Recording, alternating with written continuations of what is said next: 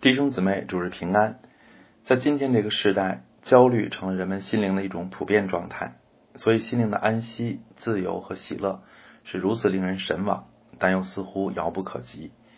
对基督徒来说，心灵的安息和自由本来就是上帝应许的福气，也是信仰理应接触的果子。但是实际上呢，今天教会里的心灵状况是否比世界上更好呢？还是像离婚率一样，和世界不相上下？在今天我们要思想的经文里，主耶稣劝他的门徒不要忧虑，并且告诉我们不要忧虑的理由，也指引我们的心灵最终应当安置在何处。在开始今天的分享之前，让我们先一同的祷告。亲爱的爸天父，祝我们仰望你，祝我们祈求您保守我们在各处的聚会都平安，也祈求您怜悯我们现今又进入漂泊的状况。求您引导我们啊，为我们预备重新能够再聚在一起的地方。主，我们仰望您，保守我们下面的分享。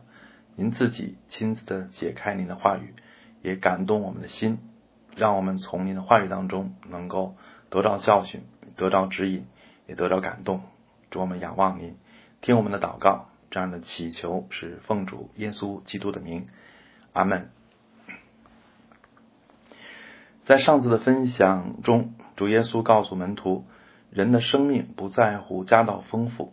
他特别举了一个财主的例子，最后的结论是在地上为自己积财，在天上啊，在上帝面前却不富足，这是虚空没有意义的。而今天的经文其实仍然是延续上次的主题，仍然是让门徒思考什么才是真正的财富，什么才是我们的心应当常去思想。和我们的生命应当竭力追求的。上一次主耶稣举了财主的例子，是从富人的角度证明地上的财富不值得依靠；而在今天的经文里，主耶稣谈到为吃穿忧虑，是从穷人的角度证明物质的供应不需要担忧。而上一次的分享加上这一次，就共同提醒神的儿女要注目那比地上的财富更可靠和更宝贵的东西。基督徒生命和生活的焦点应当在于神的国和他的义。在今天的中国，其实仍然有极多的人正在贫困线上挣扎。根据去年北师大做的一个比较权威的报告，中国月收入三千元以下的家庭占全国家庭的百分之八十四，月收入一千零九十以下的家庭占百分之四十二。换算成人口，就是李克强总理所说的六亿人。那对这么多人来说，有吃有穿，真的是他们最真实的需要，也是他们最真实的担心。如果我们正是这六亿人中的一个，那么我们的盼望和帮助在哪里呢？虽然我们期望国家政策更加仁慈合理，但是如果制度和政策没有改变，或者改变的没有那么快，那么贫穷人是否就毫无希望了呢？在这段经文中。主耶稣给了贫穷的门徒一个清楚的应许：你们必须用这些东西，你们的父是知道的。你们只要求他的国，这些东西就必加给你们了。相信我们今天所处的时代，虽然问题多多，但是生存条件并不比主耶稣的时代更加恶劣。所以主的应许如果对当时的人有效，那么对我们今天的人依然有效。所以我们当中贫穷的弟兄姊妹。愿你们相信主的应许，无论每天的新闻让你感到多么绝望，愿你依然坚信主的应许真实可靠，绝不落空。在这段经文中，主耶稣告诉我们两个不要忧虑的理由：一个是关乎人的本质，因为我们是神所造的尊贵的人类，所以不必忧虑吃穿。二十三节说不要忧虑，是因为生命胜胜于饮食，身体胜于衣裳。这就是从神而来的价值判断。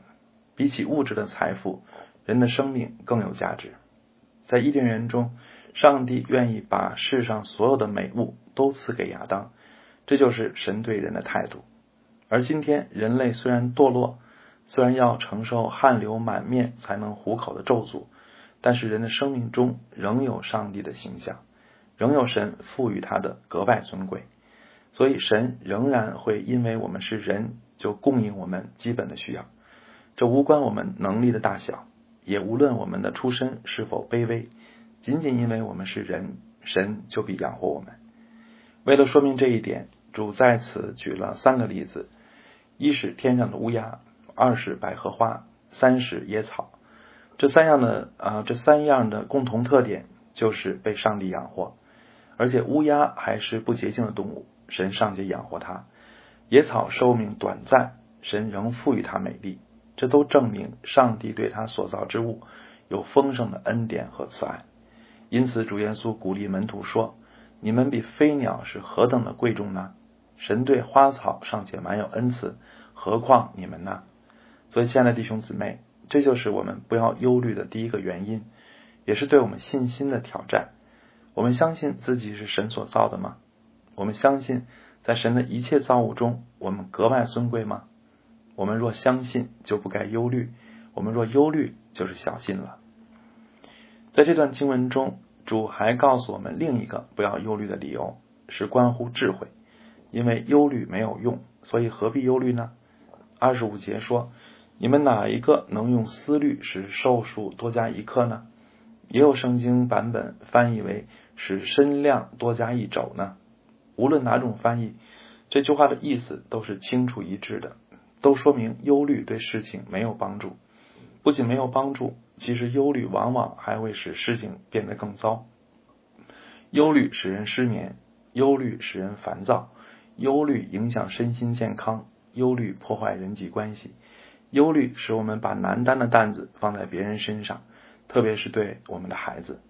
如果没有忧虑，我们的恩赐和能力也许能发挥出百分之八九十，但是忧虑却会让正常发挥大打折扣，甚至你的付出还不足以弥补忧虑造成的损失。所以，就算单从做事的果效看，忧虑也是不应该、不合理的。我有时看到忧虑的弟兄姊妹，真是为他们着急。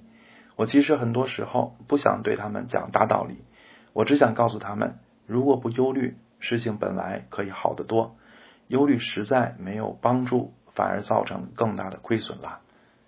所以，亲爱的弟兄姊妹，主在此给我们的劝告是多么实在啊！忧虑关乎信心，忧虑也关乎智慧。求主帮助我们，求主赐我们信心和智慧，求主使我们胜过忧虑。此外，关于不要忧虑。还有几点需要澄清，免得我们误解神的意思。第一，不要忧虑，不是不不要思考和不要计划。箴言说：“殷勤筹划的，足智丰裕。”主耶稣也曾举例说：“你们哪一个要盖一座楼，不先坐下算计花费，能盖成不能呢？或是一个王出去和别的王打仗，岂不先坐下酌量，能用一万兵去里去啊？”去敌那领两万兵来攻打他的吗？这些经文都说明做事情有所考虑和计划是理所当然的。不忧虑不是不思考、不计划，运用头脑是人的责任。千万不要把不爱思考当做属灵，这其实是一种懒惰，也是逃避我们当今的本分。第二，不要忧虑，不是不工作、不劳动。有人误以为上帝养活我们。意味着什么都不用做，上帝就把供应送到我们面前。但飞鸟的例子却说明工作还是需要的。飞鸟的食物其实是它要飞出去才能找来的。上帝的供应不是让飞鸟不去不用出去找，而是保证它不会找不到。而对而神对人的供应其实也是如此。上帝没有应许不劳而获，而是保证我们的付出必有所得，即使我们的能力微小。上帝也会给我们机会收获够用的衣食，但如果我们逃避责任、不尽本分，那么缺乏就是难免的，并且不能责怪神。相信寻找的就寻见是真信心，相信不劳而获是误解了上帝。第三，不要忧虑，不等于神应许满足人的贪欲。我发现今天这个时代，更加忧虑的可能不是真正的穷人。而是稍微有钱的人，真正的穷人对生活的期望可能并不高，反倒是稍微有钱的人，因为过惯了舒适的生活，或者羡慕更有钱的生活，但又没有足够财产保证这样的生活，所以就常常活在想要更多和害怕失去的双重恐惧中。所以，稍微有钱的人往往更加拼命的折腾，折腾自己也折腾孩子，而这一切折腾的背后，其实是深深的焦虑，而焦虑的背后又是深深的恐惧，而这恐惧和焦虑，其实都和神的国、神的义无关，而是出于对物质享受或者对今世虚荣的依恋。说到底，这样的忧虑是因为价值观的问题。对于这样的忧虑，主的意思如何呢？主的应许是保证我们羡慕的优越生活都可以实现吗？我们想要别墅、汽车、存款，只要求、只要信就可以得着吗？显然，主在此应许的只是基本需要的供应，而不是优越生活的保证。因为在主看来，今世的富有不一定有益，甚至可能有害。而比起今世的富有，顺服神、荣耀神，才是真正价值永恒的。所以，主警告说：“骆驼穿过针的眼儿。”比财主进神的国还容易呢。又说，只要有衣有食，就当知足。还说，不要为自己积攒财宝在地上，只要积攒财宝在天上。所以，我们若为啊在世上不够富有和成功忧虑，就是这就是与神的心不符了。而解决这种忧虑的出路是什么呢？我们不应当指望神会迎合人的私欲，而只能求神使我们的价值观更新，使我们真的。爱慕神让我们爱慕的，也坦然接受上帝量给我们的。在今天的城市教会中，包括在我们教会，我想这一类的忧虑才是最严重的。求主光照更新我们。作为基督徒，我们不应当活在发财的梦想中，也不应当活在贫穷的恐惧中。这两种心态都是不属灵的。我们的心应当向金钱自由。这个世界也讲财务自由。但世界的意思是要有足够的钱才能自由，其实还是鼓励人们追逐世界。但基督徒讲的财务自由是指不以财富衡量人的价值，不以物质享受作为人生的目标，既不羡慕有钱，也不害怕没钱，能以上帝量给我们的为满足，并以管家的心态善用我们所有的。亲爱的弟兄姊妹，无论我们的财产是多还是少。如果我们对金钱的态度是这样的，那我们才是真正的财务自由了。这也才是基督徒真正应有的属灵心态。在这段经文中，除了主对我们不要忧虑的劝告，也包括几点正面的教训。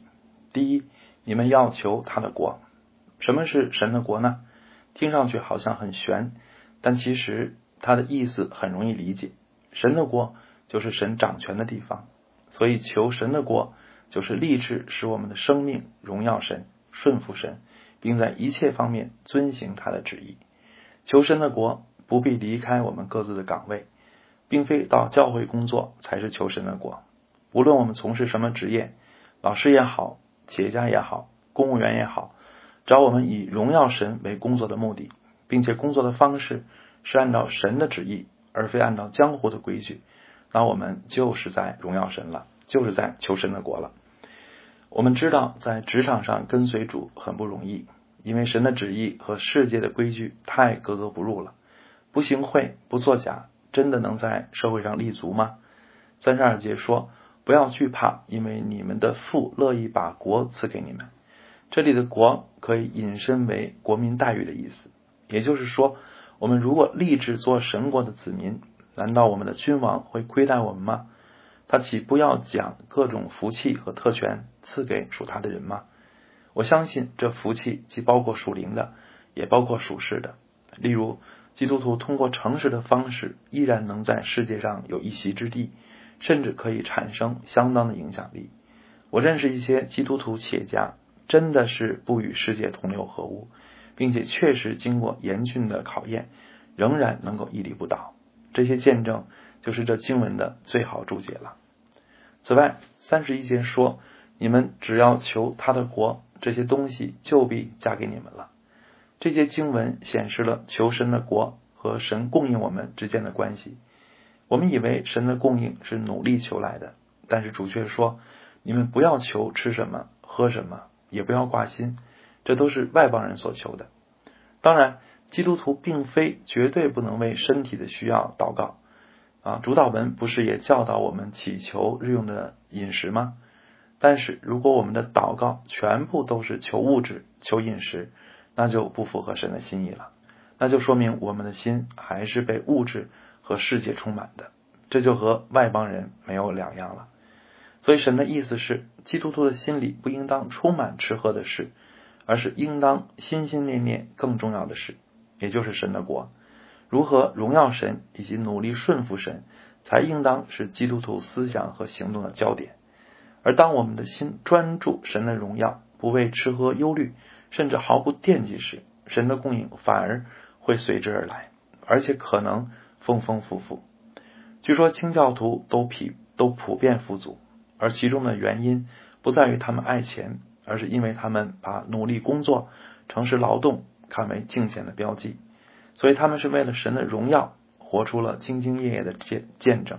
他们其实追求的是美德，但结果却也包括了富足，而且他们的勤劳、进取和奉献。更深刻影响了整个社会和国家的精神。每当我想到清教徒的例子，都非常的感慨，因为这世上有很多的人天天梦想发财，到头来却不过是一场空；也有的人不择手段的发财，结果是害人害己。而唯有清教徒是为了荣耀神，竭力工作和奉献，结果不仅荣耀了神，自己也丰丰富富，甚至能够影响文化和文明。这真是神的奇妙旨意。接下来我们再看三十三节，主的第二个正面教导：你们要变卖所有的周济人，为自己预备永不朽坏的钱囊，用不尽的财宝在天上，就是贼不能进、虫不能住的地方。在这里，你们要变卖所有的周济人，并不是主给门徒的新律法，因为就是在主的时代，这一条也没有按字面执行。但是这一节的经义却是对我们有效的教导。这一节命令我们要积攒财宝在天上，命令我们应当尽量把今世的钱财用于具有永恒价值的善行上。这个尽量是多少呢？主说变卖所有的周济人。这句话无论我们想怎么变通，他所要求的程度都是明显巨大的，也是常也是远超常人可以舍弃的。但是主的要求却不是荒唐的，因为如果天上的财宝是真的，如果今生的享受比起将来的荣耀真是微不足道的，那么主的要求岂不是真心为我们好吗？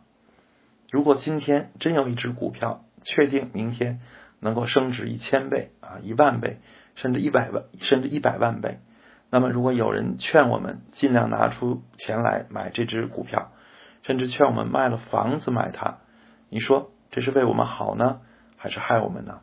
我们应当听这人的话呢，还是置若罔闻呢？所以，亲爱的弟兄姊妹，这个建议荒唐不荒唐，关键在于他说的是不是真的；而我们听不听这人的建议，关键在于我们信不信。变卖所有的积攒天上的财宝也是如此。如果这是真的，主的命令就不荒唐；如果我们相信，岂不应当听从呢？最后，让我们以思想三十四节作为今天分享的结束。三十四节说：“你们的财宝在哪里，你们的心也在那里。”如果把这一节的顺序啊调整一下，也许我们就更好理解。啊，调整之后这一句话是这样的：“我们的心在哪里，我们的财宝也在哪里。”所以，亲爱的弟兄姊妹，我们的心在哪里呢？我们的思想在哪里呢？我们谈论的是什么呢？我们常为什么祷告呢？我们忙来忙去又是为什么呢？求助光照我们，愿我们看见自己内心的真实，看见自己最宝贵什么，看见自己最深的盼望，看见自己最深的喜乐，也看见自己最深的担忧。让我们一同祷告，亲爱的主耶稣，我们仰望你，求你光照我们的心。让我们看到自己真实的情况，无论我们的样子多么软弱不堪，我们求你使我们相信你绝不嫌弃我们，你的宝血也能遮盖我们一切的污秽。愿你复活的能力更新我们的生命。